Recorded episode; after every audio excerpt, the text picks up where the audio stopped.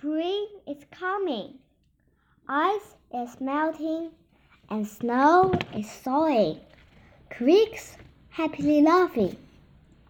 Trees turning green and flowers becoming red. Birds are merrily singing. Thunders again and again. Drizzles falling down and down. A breeze puffing across the land. Spring Girl is fluttering back. Spring Girl smiling at animals, stretching out. They are lustily absorbing the spring fragrance.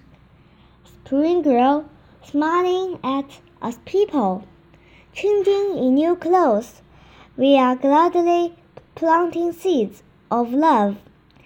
Everywhere a bright colored, a wisp of sweet smelling, a bit of wistfulness.